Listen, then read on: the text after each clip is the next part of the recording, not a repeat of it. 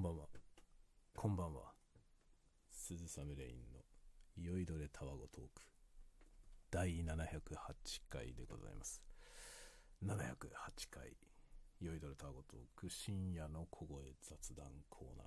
やっていきたいと思いますね。今日は録音機材を以前のものに戻しました。えーステレオ。よいしょ、ちょっと待ってね。2本のマイクでステレオを撮るという以前のスタイルに戻りました。で暑いんですごい暑いからちょっと氷を持ってきたんで飲み物飲みながらやろうと思います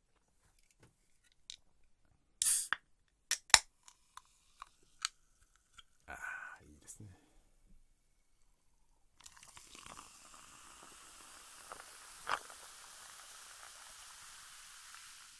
いかがですかいかがですかもないもんだよ。ああ、いやいや、まだちょっと暑いんで、窓を開けて風を通しながらやっております。なので、もしかしたら外のね、音が若干聞こえるかもしれませんが、まあ、静かなところなんで、そうそうないかな。うん、そう、まあ。まあ、たまにね、このくらいの時間帯以降で、あの、暴走族的なね、まあ、暴走族、うん、暴走族の定義がよくわかんないけど、あの、スピードよりも音を出したがる人々 ですね。そういう人たちが結構来るので、まあ、夜ね、えー ASMR とか録音してるとね、ワンワンワンワンとか来るから、その、その人たちが通過するまで、まあ、ちょっとね、しばし休憩っていう感じになるわけです。今日は静かなもんですね。ちなみに今日今飲んでるのはジムビームのハイボール。あと2本だけ残ってますね。6缶セットのやつを2つ2ケース買って12本買ったやつがあと2本残ってる感じですね。まあコンスタントに飲んでなくなりましたね。今日は6月29日木曜日現在23時36分。いつもの深夜の小声雑談よりは若干早い時間にやっております。暑いんだよ。暑くてまあねまあ今ゲームしてたんだけど暑くてもう音を上げました。無理。っつって。それでこれ適当に喋って終わろうかなっていう感じで今日はねもう休もうかなというところでこれを喋っております。で今日はですね実はちょっとした機材のレビューをやろうと思っているというかですねもうやったんだよ。やって録音してあります。そのオーディオファイルをここに挿入してみようと思いますね。でちょっとうまくいくかわかんないので今からやってみようと思うんですけどこれ今ですね今はいつもの環境に戻って撮っております。まあヤマハの MG10XU っていう USB 接続のミキサーインターフェースになるね。ミキサーを使って iPhone のスタンド FM のアプリで撮ってるんですけど、まあ、マイクはルイットの LCT040 っていうやつを2本でステレオですね。こういうマイク2本でステレオを撮るっていうやつをやってます。で機材はですねインラインブースターダイナミックマイクの、えー音量のゲインですね。ゲインをブーストする機械。これの安いやつを買ってみました。サウンドハウスのオリジナルブランドクラシックプロというブランドから出ている、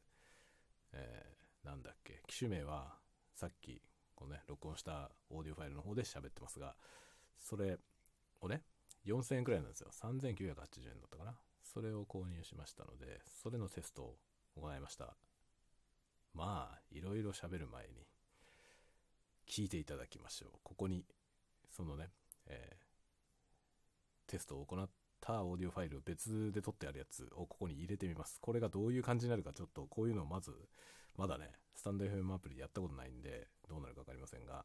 タスカムの tm え 82tm82 ですね。っていうすごい安いダイナミックマイク2000円くらいのダイナミックマイクを使ってインラインブースターを使ってゲインブーストしたもの。まあインラインブースターを使わずにミキサーのゲインだけで上げた時と音の差を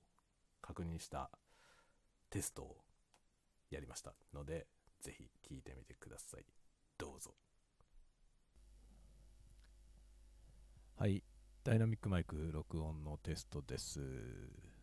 今タスカムの TM 82というダイナミックマイクを使ってタスカムモデル12に入れて録音してます。えっ、と、今、チャンネル1の原因が、まあ、12時ですね。原因12時の状態で、えー録音中。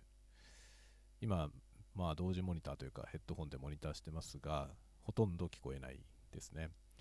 で、入力レベルのメーターも、下の方の一番下が点灯するぐらいですね。だからかなり低いレベルで今レコーディングしています。これをちょっと、えー原因を上げます。モデル12で原因を上げます。はい、えーこれで3時ぐらいまで上げました。そうすると今ビーっていうノイズがモニターヘッドホンで聞こえてます。ビーって言ってますね。で、音量的には幾分良くなりました。少しあのヘッドホンには聞こえるようになりましたが、えーピークメーターの方は2メモリぐらい、2メモリ、3メモリ、ちょっと大きい音になった時に、えーまともなレベルになるかなっていうところですね。これ今3時ぐらいまで回してこれです。で、じゃあ100%までいきます。100%だとこのぐらいですね。はい。これぐらいで、まあノイズがちょっと聞くに耐えないぐらい入ります。これが、モデル12の原因をフルに上げた状態ですね。DM82 の状態です。これはなんかケーブルが悪いような気もしますが、かなりノイズが乗っているという状態ですね。はい。では、ここで一旦停止します。はい。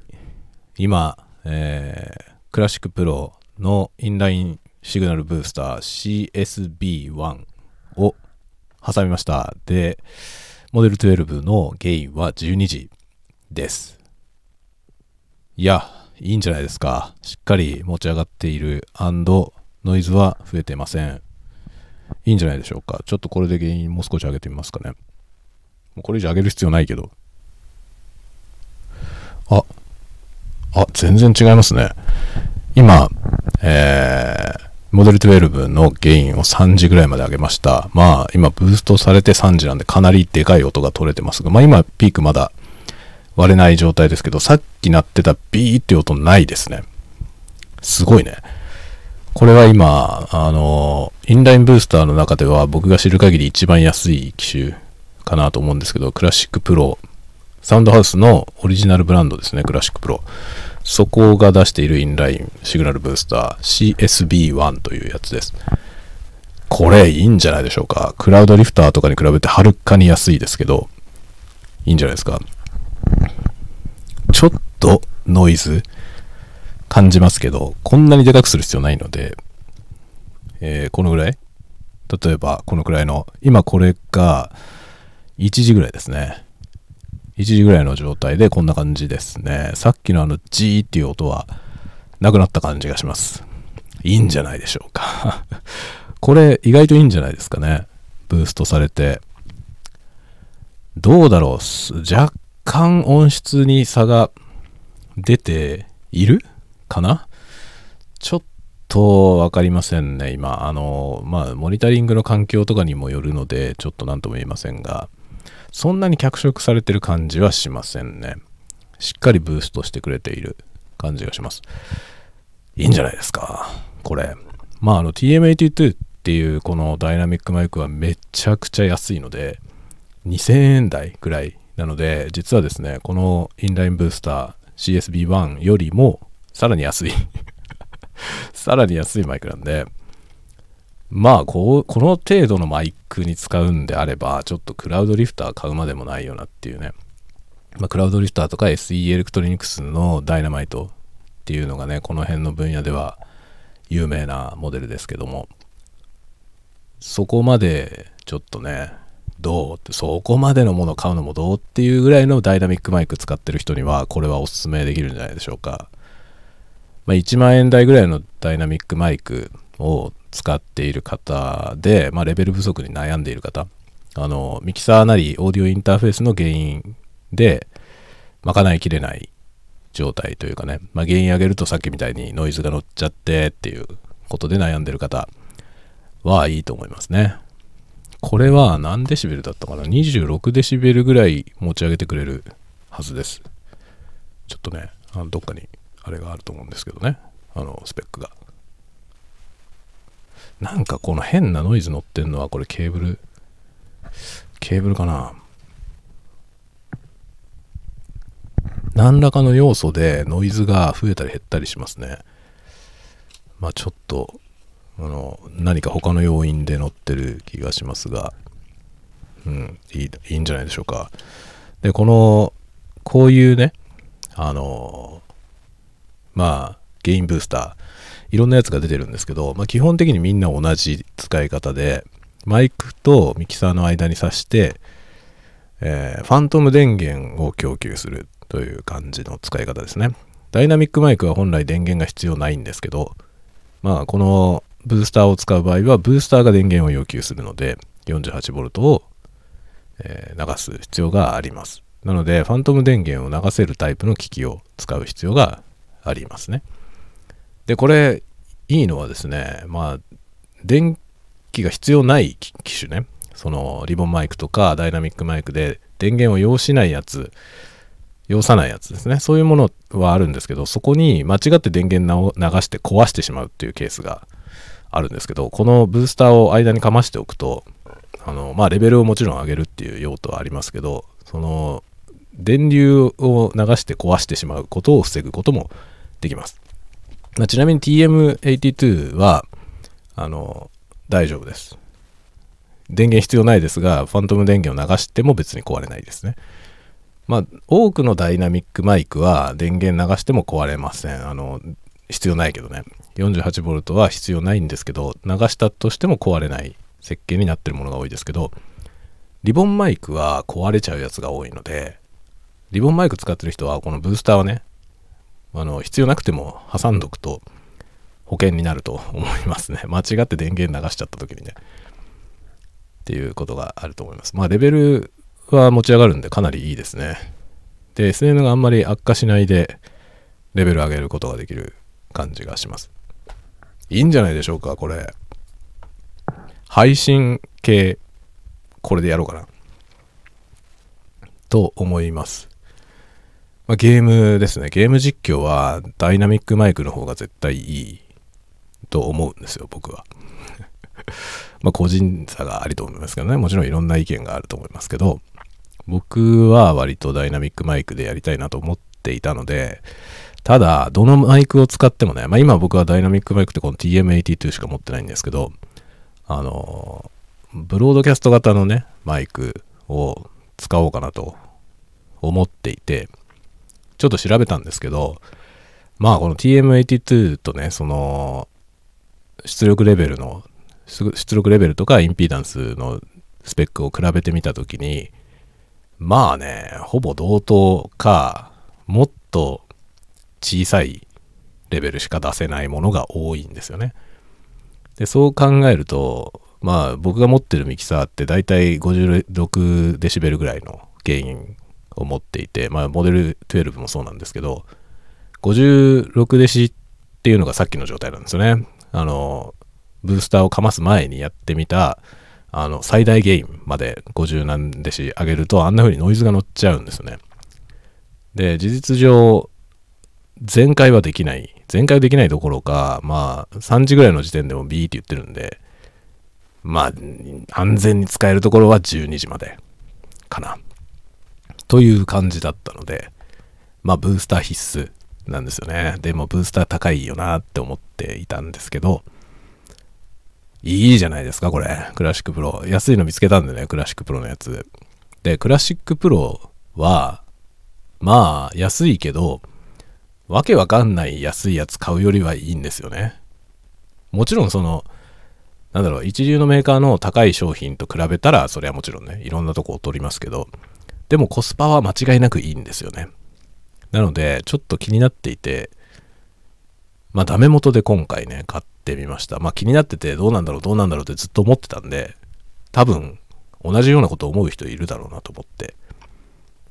ちょっとレビューをしてみたいなと思って買いました。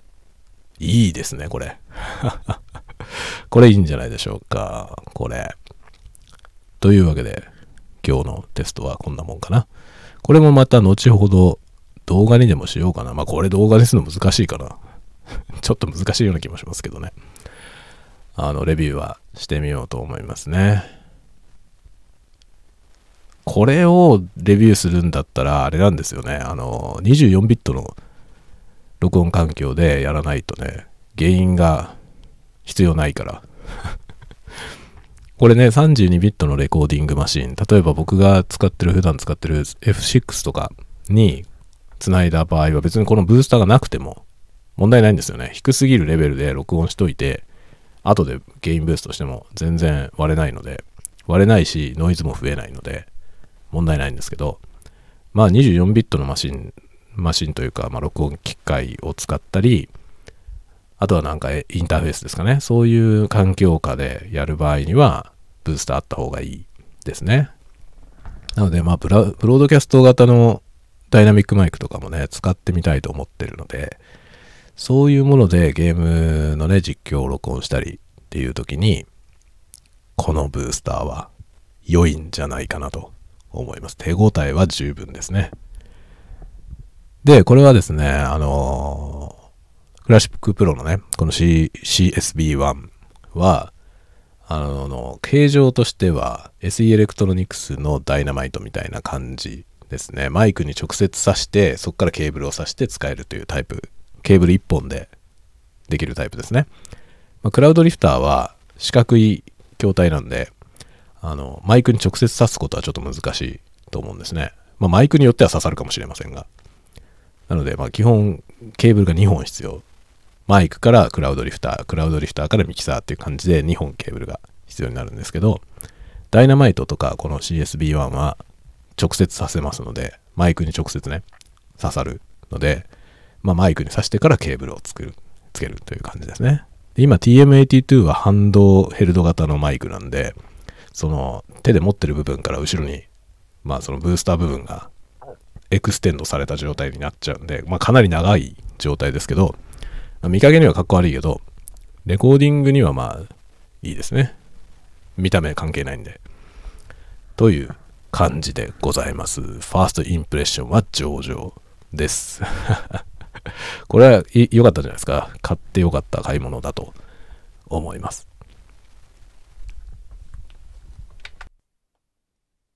はい。というわけで、タスカム TM82 を使って、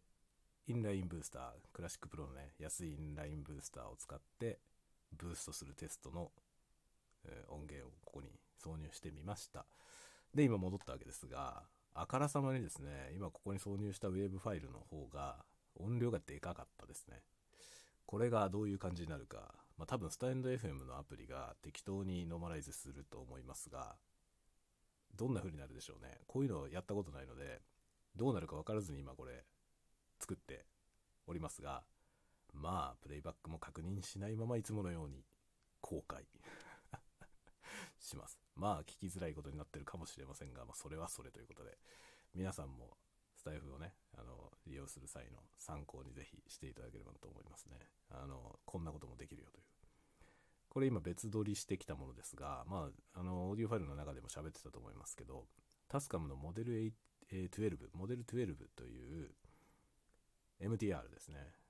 ミキサー一体型 MTR みたいなやつを使って録音しました。まあ、モノラルを1チャンネル録音しただけなんで、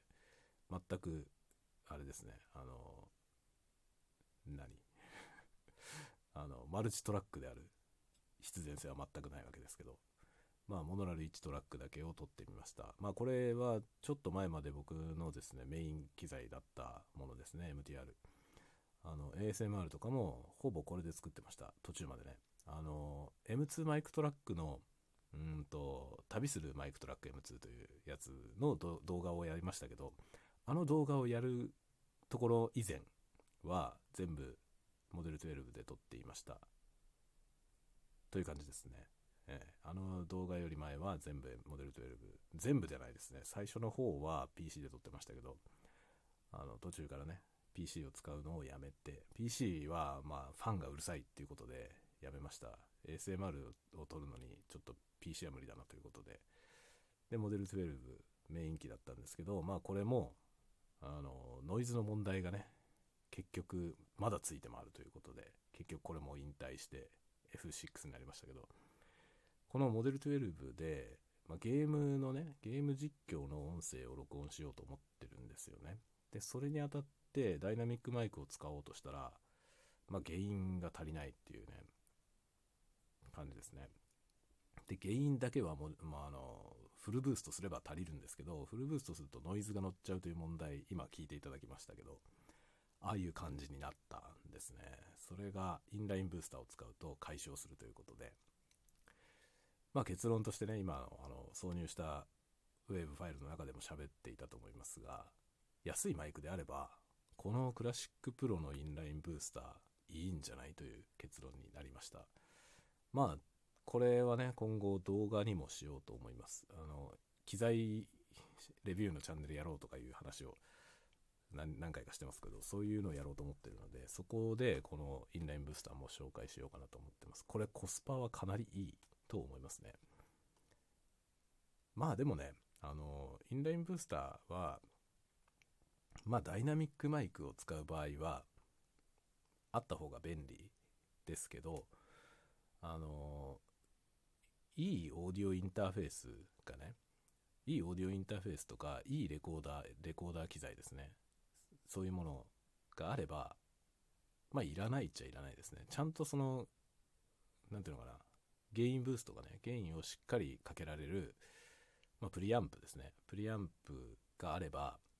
ゲインブースターはいらないと思います。ただ、あの、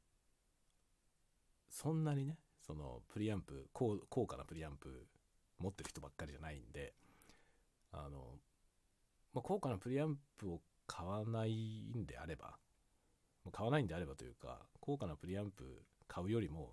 はるかに安く、このね、インラインゲインブースターを使えば、はるかに安くね、高音質が得られるので、まあこれでいいんじゃないかという世界があるということですね。まあ、ポッドキャストの人たちでは、割とあの、手話のね、SM7B っていうもう超有名なマイクがあるんですけど、その SM7B 使ってる人たちは、インラインブースターは大体使ってますね。でも、インラインブースターの2大巨頭がクラウドリフターっていうやつと SE エレクトロニクスのダイナマイトってやつなんですけど、大体そのどっちかを皆さん使っている印象ですね。まあそこの代替品としてこのクラシックプロのこの安いやつ、意外といいんじゃないかという結論でございました。まあでもね、SM7B ってマイクが高いんで、SM7B を使ってるんであれば、まあダイナマイトぐらい買ってもいいんじゃないのって思います、正直。でも、ダイナミックマイクでね、ポッドキャストとかゲーム実況とかダイナミックマイク使ってる人結構いると思いますけど、SM7B よりも安いマイクの人は結構いるよね。きっとね。例えば、ロードのプロキャスターとか、そういったやつね、の場合は、多分ゲインブースターあった方がいいと思うんですよね。でも、マイクがね、2万円弱とか、1万円台、まあ、下手したら1万円切ってるとか、そういう状況で、果たしてインラインブースターね、クラウドリフターみたいな2万もするような ブースター使うのっていうことですね。もちろん使ってもいいんですよ。使ってもいいんですけど、ちょっともったいないよねっていうのはあるんで、そういう場合にこのクラシックプロっていう選択肢は大いにありじゃないかなと思いました。ただね、音質的にはあんまり問題ないですけど、作りはね、チャチいよ。作りがチャチい話は、ちょっと音だけだとわからないんでね、あの、動画にしてお見せする感じかなと思いますけど、作りはね、あんまり良くはないですね。質感とか。まあ、質感は、うん、あんまりバレない程度ですけど、まあでもね、端子部分とかの造形っていうかね、その仕上がりがやっぱりそんなに精度が高い感じはしません。適当に作ってるってほどひどくもないけど、ま、必要十分っていう感じではありますね。だから、1万円台ぐらい、まあ、2万円以下ぐらいのダイナミックマイクで、で、まあ、オーディオインターフェースとかもね、2万円台ぐらいまでの、そのぐらいのを使っている環境であれば、多分、これあった方がいいんじゃないかなと思います。オーディオインターフェースもね、あの、値段でちょっと一概に言えないんですよ。あの、プリアンプの質じゃなくて、チャンネルが多いと高いっていう問題があって、例えば僕が使ってるスカーレット、あの、フォーカスライトのね、スカーレットの、あの、8インロックアウトのやつ。8インロックアウトのやつは、8インロックアウトだから高いんだよね。内容的には2イン2アウトだと2万円くらいのやつとほぼ変わりません。音質とかね。プリアンプの性能とかは変わらないんですけど、5、6万するんですよね。なので、そういうオーディオインターフェースの場合は、インラインブースターあった方がいいと思います。あちなみにその、スカーレットの音を取らなかったね。スカーレットもゲインブーストするとノイズが乗るんだよね。で、必要な音量を担保しようとするとノイズが乗っちゃうという問題があったんで、スカーレットを使用する場合でもブースターはあった方がいいと思います。で、この安いブースターでも十分用が足りると思います。で結構おすすめですよ、これは。ダイナミックマイクで実況とかやる方はかなりおすすめだと思います。音質的には絶対ね、コンデンサーマイク使うよりも、ダイナミックマイクプラスブースター使った方がいいと思う。あの、特にナレーションとか、あの、実況の場合はね、ポッドキャストも含め、特にその普通の部屋で録音してる場合は、もう、ダイナミックマイクがいいと思います。あの、感度が良すぎるとね、コンデンサーマイクの感度がいいやつを使うと、もう本当に、まあ、部屋の残響が多分一番ね、悪さをする要素だと思いますね。で、結構、あの YouTube とかでもね、まあなんだろう、あの、半ば嫌がらせっていう可能性はあるけど、あの、YouTuber の人のね、やつにコメントでね、もう残響が気になるっていうコメントを書いてる人いるんだよね。意外と。僕はあんまり気にならないけど、僕はあんまり人の YouTube 見てて、その喋ってるね、ナレーションが部屋のナチュラルリバーブで、こう、なんていうのかな、入っちゃって、ね、ナチュラルリバーブが入っちゃってる状態の人いるけど、あんまり僕はね、それはダメだとは思わないんだよね。聞いてて。まあ、あんまり音が良くないなとは思うけど、聞きづらいほどではないかなと思うんだけど、でもまあなんかね、そういうのをコメントにね、書いてる人もいたんで、まあそういう場合はね、コンデンサーマイクじゃなくてダイナミックマイクを使うだけで、まあ、部屋を吸音とかしなくても、だいぶ良くなりますんで、おすすめですね。っていうかね、そこの知識がね、間違って伝わってる気がしますね。誰も彼もね、みんなコンデンサーマイク使ってるんですよ。これでもね、僕今 YouTube いろんなの見てますけど、YouTube 見ててね、日本だけの傾向なんだよね。その、なんだろう、音響機材とかにあまり詳しくないような感じの人が、あの、YouTube でね、実況とか配信とかやってるケースで、その使ってるマイク、使ってるマイクがコンデンサーマイクの比率が高いのは日本だけだと思う。結構外国のそのゲームの人の配信とかも見てますけど、あんまりコンデンサーマイクじゃないと思うんだよね、みんな。割とダイナミックマイクを使ってる人多いんですけど、なぜか日本はみんなコンデンサーマイク使ってて、で、そのコンデンサーマイクのせいで、そのね、部屋のアントリーゼットな感じが、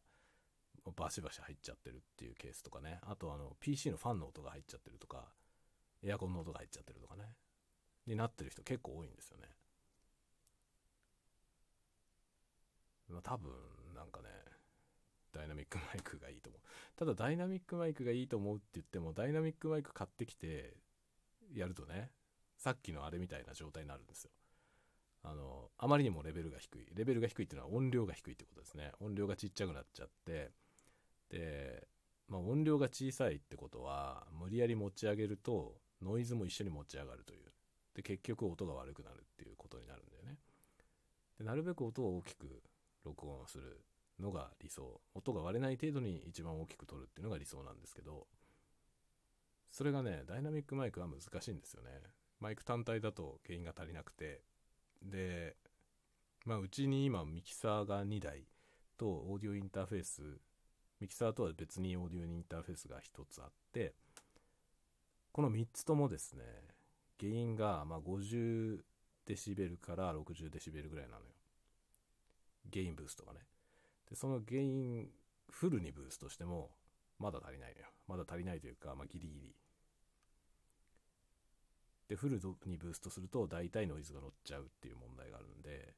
事実上ねその最大までは上げられないってなると、まあ、ブースター必須だよね。って感じですね。ブースターかプリアンプ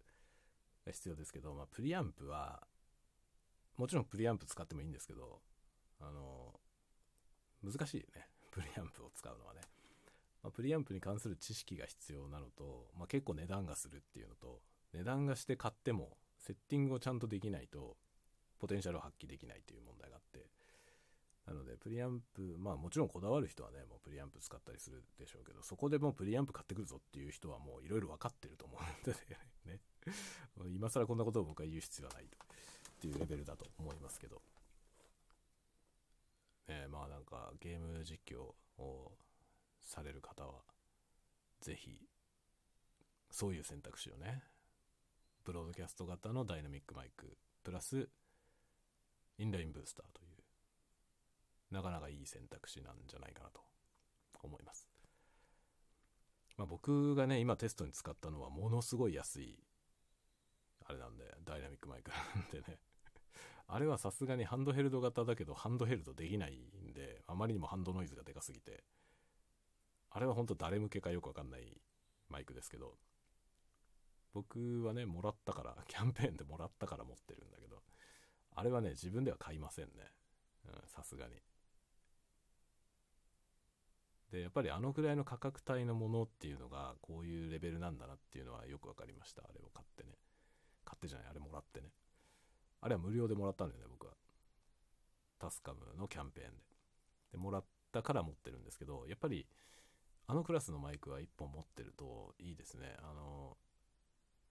なんだろう、なんか始めてみようって思った時に、みんなそんなにね、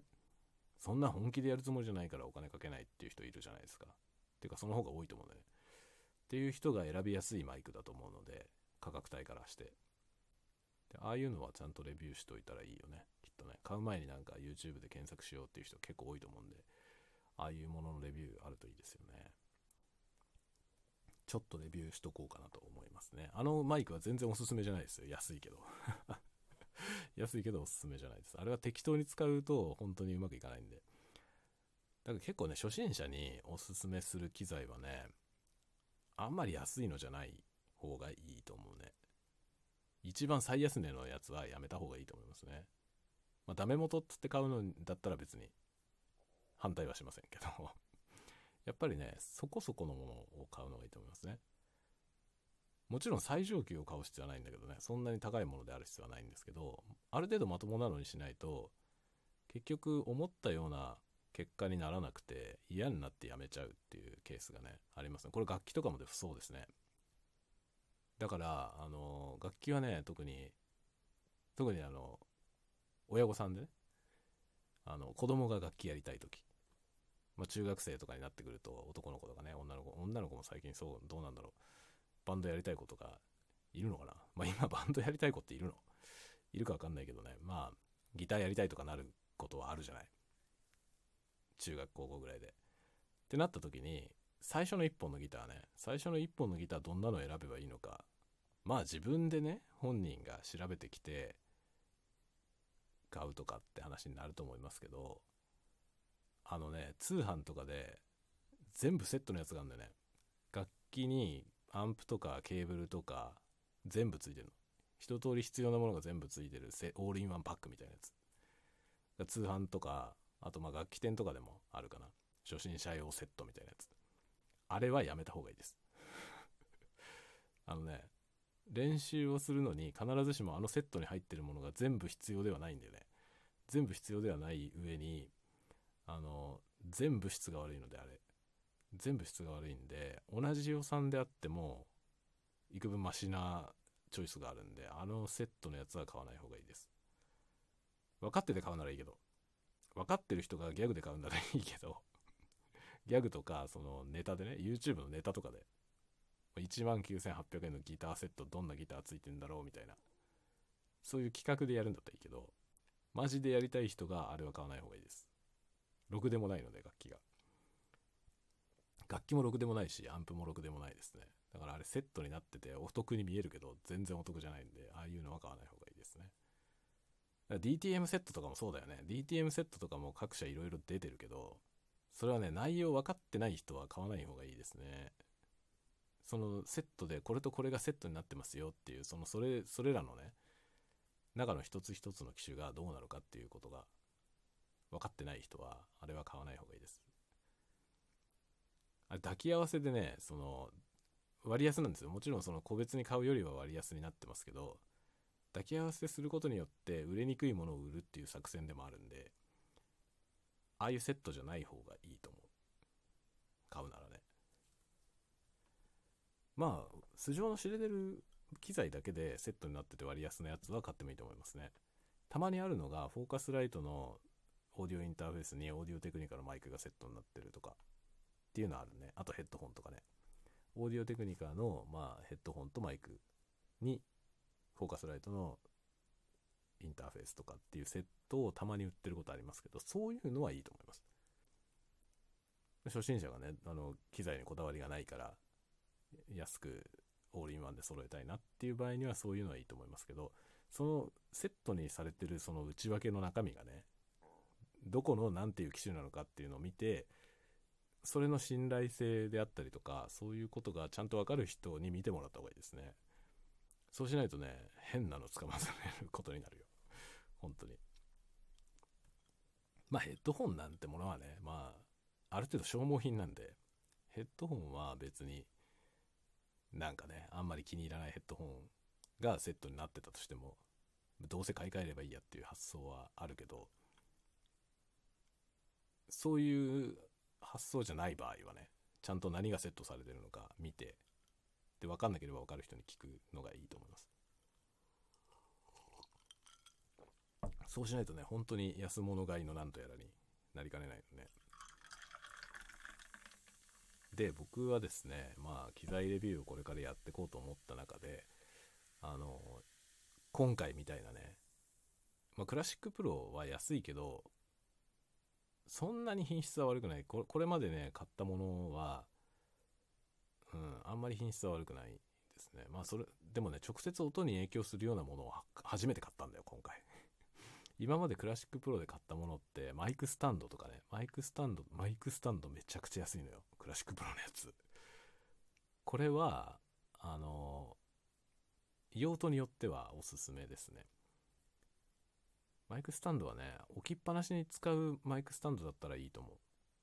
ただそのね畳んで持って移動してでまた広げてとかねセッティングして使ってまた持って帰るとかっていう風にそのね開け閉めをしょっちゅうやるんだったらやめた方がいいですね。いろんなパーツの精度がねあんまり高くないのであのネジの部分をね緩めたり締めたりやってるうちにだんだんバカになってくるのよ。っていうそこの耐久力が低いんで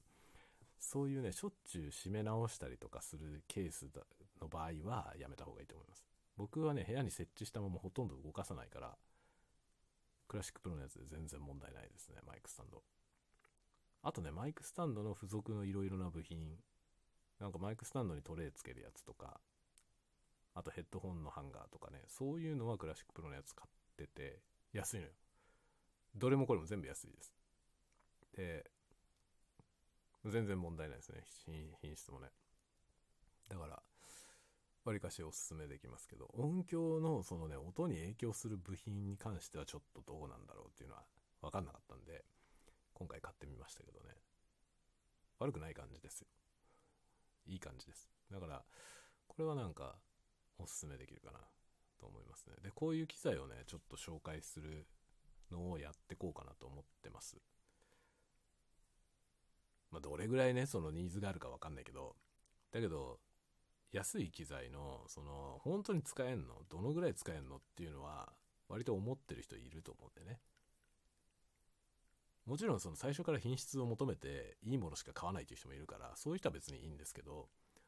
あのなるべくね悪くないんだったら安い方がいいなって思ってる人いるじゃない。でも正直どうなのっていうね。そこの部分をちょっとね紹介できるようにやっていこうかなって考えてますねまあそういう意味ではね、今回のこのインラインブースターは十分いいと思う。ただね、これをレビューしてみて、改めてやっぱりダイナマイトとかと比較したいよね。どう違うのか。クラウドリフターとかとね、比較したいですね。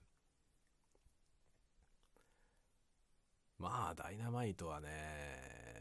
どうなんだろう。価格で言うと3倍ぐらいですよ。このクラシックプロのやつの。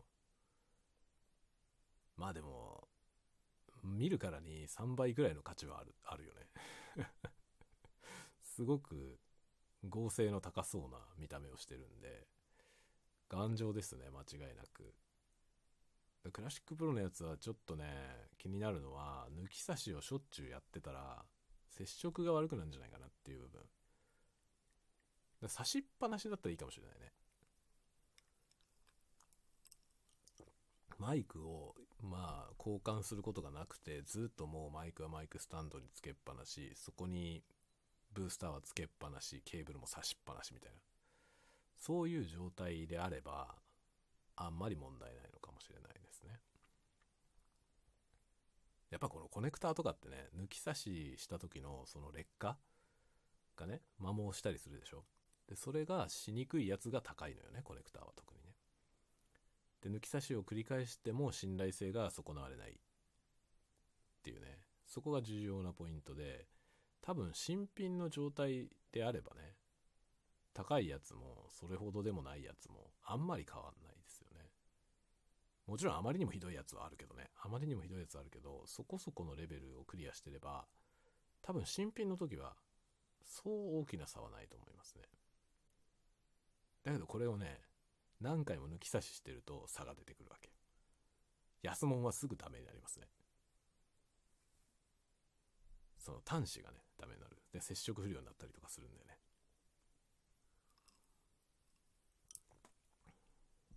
だからケーブルをね、いいやつを買うっていうのは、まあ、僕はケーブルそのものっていうよりも、コネクターですね。コネクターに金をかけるイメージで買ってるかな。でケーブルは僕はその最上級のやつじゃないですね。僕が使ってるやつは。あ、これはね、結構いいやつだけど。この今使ってるやつは。ここで使ってるケーブルは短いんだけど、ベルデンですね。ベルデンのケーブルで、でノイトリックのコネクタがついてる。これはねつ、ついてる状態で売ってたやつを買いました。アマゾンかなんかで買ったんだよな。1メートル2本で5000円ぐらいだったと思う。高いよね。高いよね。でも今、あの、僕が ASMR に使ってるケーブルは、最上のケーブルで、最上のケーブルは1メートル150円。安いよ。1メートル150円だよ。150円でノイトリックのコネクタつけてますけど、コネクタがまあ1つ600円くらい。だから2つで1200円。だね。だから1メートルのケーブルであれば、まあ、1350円くらいで作れるね。それがこの市販で売ってるこのベルデンのケーブルだと1メートルで2500円ぐらいするから あまりにも高いよね。で、やっぱりベルデンは1メートル600円くらいするのね。だから、最上の僕が使ってるケーブルの4倍くらいの値段しますね。だけど、4倍もの音質の差はないと思う。少なくともそれ以外の機材をかなりいいものにしないと、このね、ベルデンか最上かのそのケーブルの差はわかんないと思いますね。あらゆる機材がみんなハイエンドになったら、ケーブルの違いがわかると思いますけど、どっか一箇所でもしょぼい機材があったら、もうケーブルの差はわかんないね。だこだわる順番みたいなものはありますよね。オーディオでもね、そうですね。オーディオもでもなんか電源とかさ、電源とか、電源のケーブルにまでこだわったりとかしますけどね。オーディオマニアの人たちね、しますけど、あれは他の全ての機材が全部いいものを使ってるから意味があるのよね。だパワーアンプとかいいやつにして、パワーアンプとスピーカーがちゃんとしたものじゃないと、他のオーディオいくらいいものにしても、まあ全然ダメだね。例えば CD プレイヤーをね、CD プレイヤーを30万円のやつを買ったとしても、プリアンプが3万円だったりとかねそのパワーアンプパワーアンプが3万円でスピーカーが10万円とかだったらその30万円の CD プレイヤーのポテンシャルは全く発揮できないので、まあ、どこにお金をかけるかっていうのはありますね。で逆にしょぼい機材でパワーアンプをめちゃめちゃいいやつにするとしょぼさが僕めっちゃよくわかるようになるんで それもダメだよね。バランスが大事ですよねとても。機材のねお金のかけ方っていうのはバランスが大事。一点特化みたいなお金のかけ方してもダメですね。一点特化がうまくいくケースは多分ほぼないんじゃないかな。一点特化どっか一個だけいいものにするって言った時に何を買えばいいですかって言われるとものすごい難しいねものすごい難しいですね何を買えばいいだろうね僕は一点特化の買い方はやめた方がいいよって言いますかね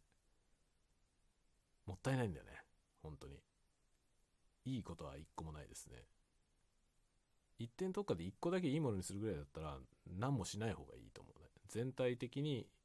標準的なもので揃ってるみたいな状態の方が多分音はいいですね。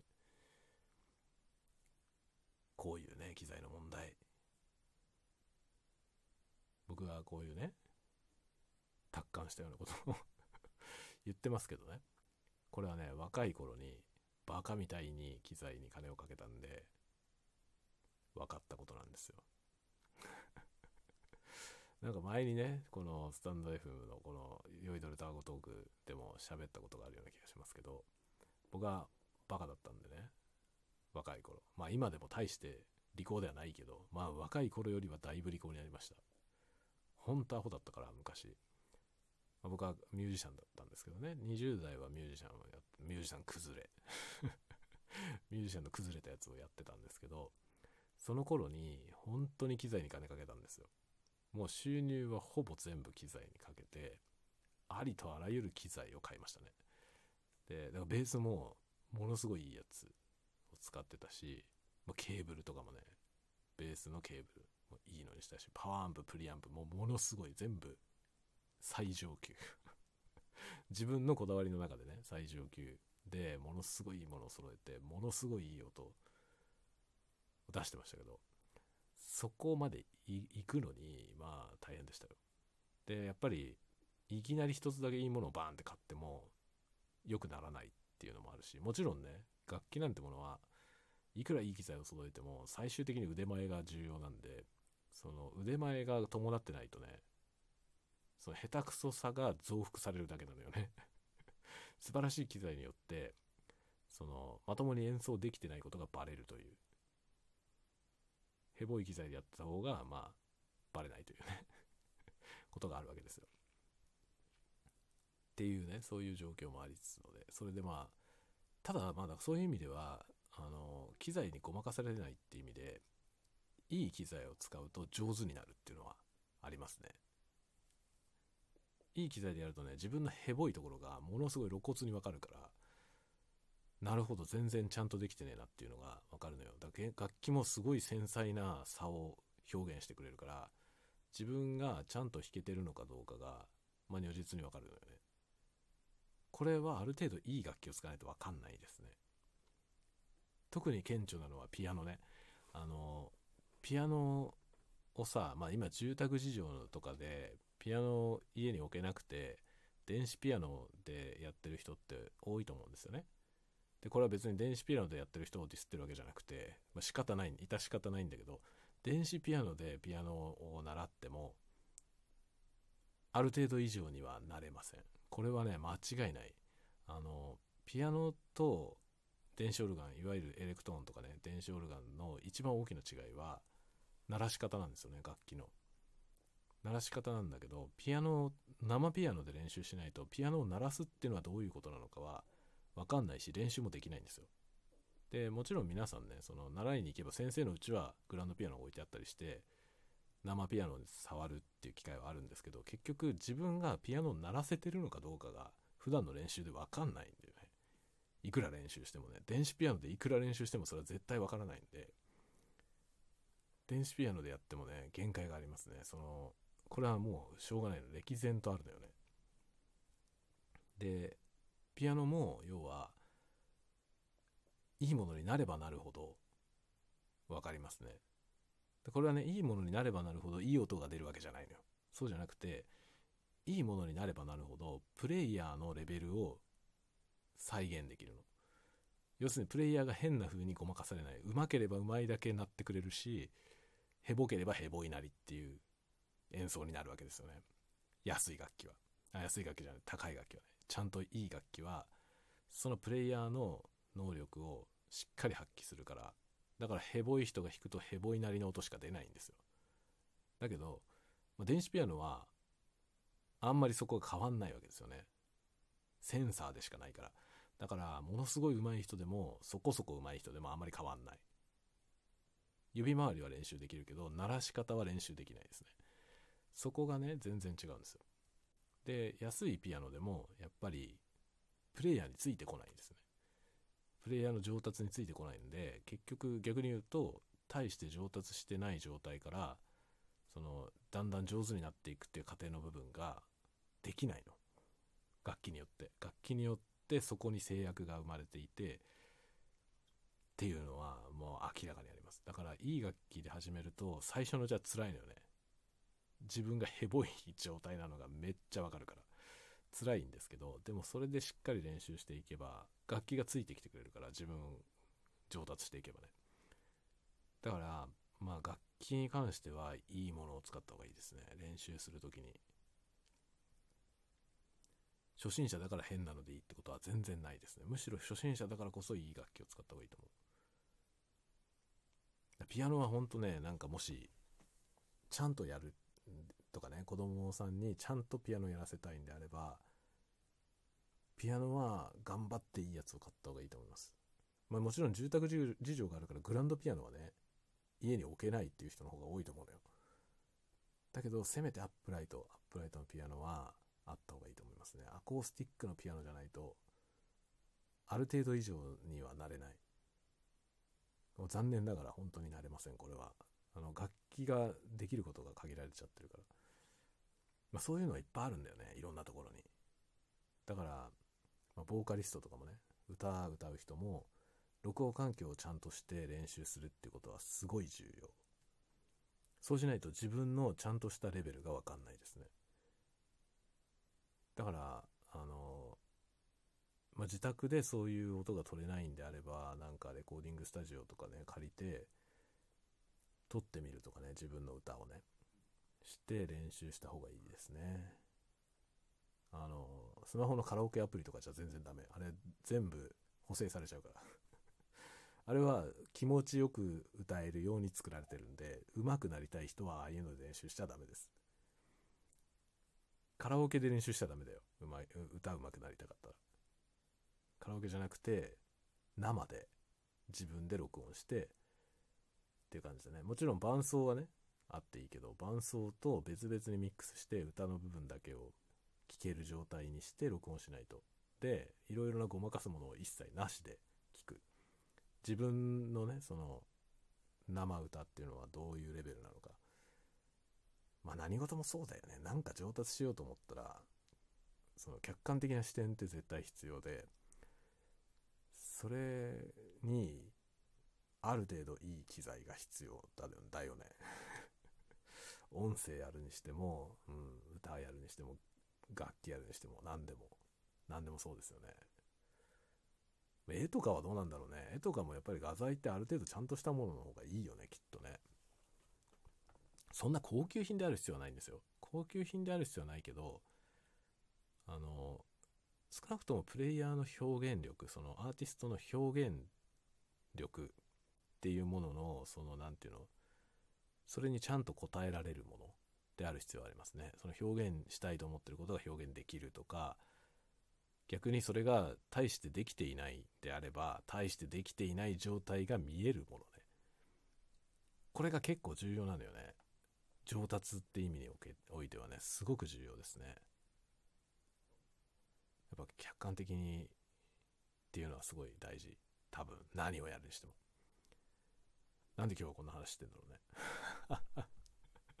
なんでこんな話してるかわかんないけど、この、これ話は結構重要かもしれませんね。なんか上手になりたいと思ってる人は、あの、何事でも多分上手になるために必要ですね。だからほら、あの、ゴルフとかでもそうじゃない？ゴルフとか、僕はゴルフやらないけど、ゴルフ上手になりたい人も自分のスイングをスマホで撮影したりとかするでしょ？あれものすごい大事なんですよね。で、僕はかつてね、その楽器の教則音とかを書いたことがありますけど、その時に鏡見ながらやってみろとかっていうのを書いたことあるのね。で、鏡を見て、うまそうに見えるかっていうね、ことを書いたんですよ。うまそうに見えてるかを確認してくれっていうことを書いたのね。鏡見てもさ、何が正しいのかなんて、初心者だとわかんないじゃない？ゴルフでもそうだけど、ゴルフのスイングを自分のやつ撮影したところで、そのスイングが正しいか正しくないかっていうのは、ある程度知識のある人じゃないとわかんないでしょ？で、始めたばっかりの素人にはわかんないじゃない？だけど、その自分のそのね、映像が、上手そうに見えるかどうかっていうのは感覚的にわかるのよね。この人うまそうだなっていうのと、この人下手そうだなっていうのあるじゃないで、大抵自分のその初心者である自分のなんかのフォームとかね、楽器でもそうですけど、楽器弾いてる姿、大体かっこ悪いのよ。これ多分みんなそうだと思うけど。初心者ね、上手じゃない人は大体かっこ悪い。でピアノとかも練習し始めた人とかね、自分のピアノが上達してるか自信ないみたいな人は自分が弾いてる姿を撮影してみるといいです。それがかっこよくなかったらなんか間違ってる。あの、かっこいいっていうのは見栄えがいいってことじゃなくて上手そうに見えるかどうか。上手そうに見えないってことはフォームがおかしいってことなんですよ。だから楽器をやるときにギターとかね、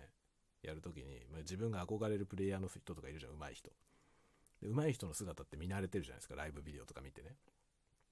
で、それと自分が今弾いてる姿を見比べたときに、大体ダセえわけよ、自分。で、このダセえのは、下手だからダサいんじゃなくて、ダサいから下手なのよ。わかりますか？わかりますか？そのね、かっこよくない、うまそうに見えないイコールフォームがちゃんとしてないってことなのね。で、そのフォームをちゃんとすれば、弾けてなくてもうまそうに見えるんですよ。でね、結構そこ大事なのよね。弾けてるか弾けてないかの前に、まず弾けてそうに見えるかどうか。これ結構大事ですね。だから形から入るってことは、あながち間違ってない。ただし一番ダメなのは、形から入ることのダメな点はですね、形だけで満足しちゃうことですね。